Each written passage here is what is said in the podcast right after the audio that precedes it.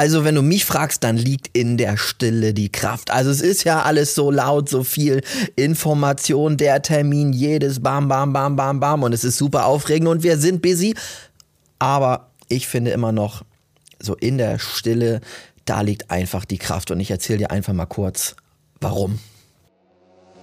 Herzlich willkommen zum Podcast Kein Bullshit-Bingo, sondern strategisches Marketing für Macher der Podcast vom Künstlerkartell und deinem Host und Branding-Experten Jan-Christoph so, Elle. Das neue Jahr ist in vollem Gange. Ich bin wieder voll im Alltag, habe eine Riesenproduktion hinter mir gehabt. Das war mega. Bin wieder an meinen digitalen Endgeräten, kann meine Kunden anrufen und das Leben brummt. Die Kinder warten, wenn die nach Hause kommen und es ist wild und laut. Und trotzdem habe ich Großteil der Energie, der Motivation genau in dieser ruhigen Zeit gezogen, ja.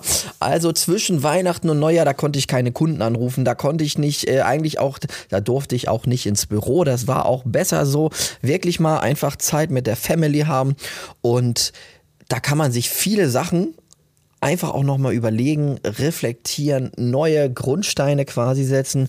Und ich habe viele neue Ideen gehabt, habe mir auch nochmal überlegt, was möchte ich vielleicht ähm, nochmal mehr angehen oder weniger angehen. Und ja, ich weiß genau, ich habe ähm, gesagt, Neujahrsvorsätze sind totale Kacke und das empfinde ich immer noch so, ähm, weil ich viele Sachen wie das typische Ding, oh, ich muss Sport machen, das habe ich eine ganze Ecke früher angefangen und ich bin auch noch dran.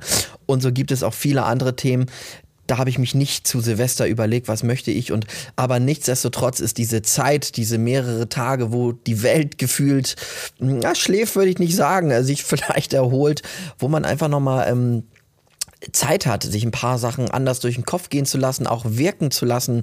Und ähm, das war für mich sehr, sehr, sehr schön. Ähm, so, ich habe lang, gefühlt langweilige Sachen gemacht, wie ein äh, CRM umgestellt. Wenn ich weiß, was das ist, ist auch egal. Ähm, so, und ich habe ein paar technische Sachen umgestellt. Ich habe mir andere, ein paar Strukturen überlegt.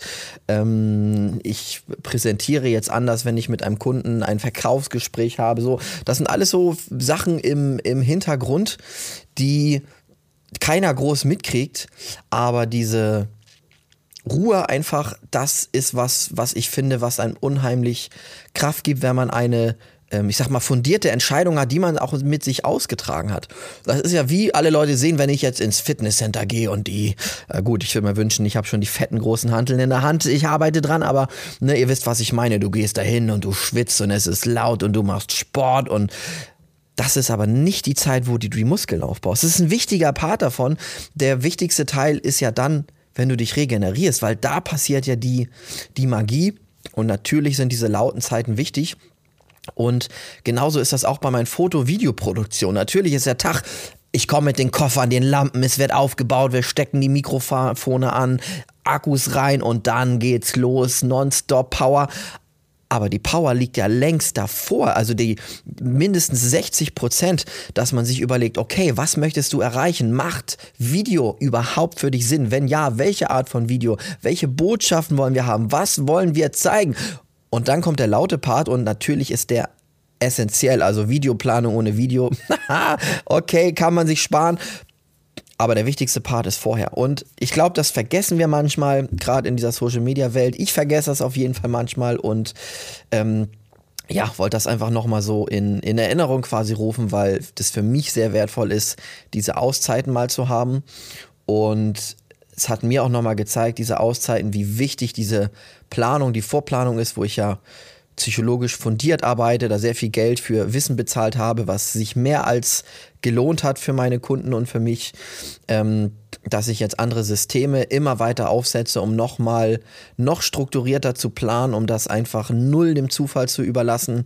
Ähm, ja, das macht für mich einen Unterschied. Also bin ich gespannt, wie das bei dir ist ob bei dir die lauten Parts die wichtigsten sind oder ob du auch sagst, ja, die leisen sind sehr, sehr wichtig. Also, danke fürs Reinhören und bis zum nächsten Mal. Danke fürs Zuhören und viel Spaß und Erfolg beim Umsetzen. Abonnier gerne diesen Podcast, wenn er dir gefallen hat. Bis zum nächsten Mal.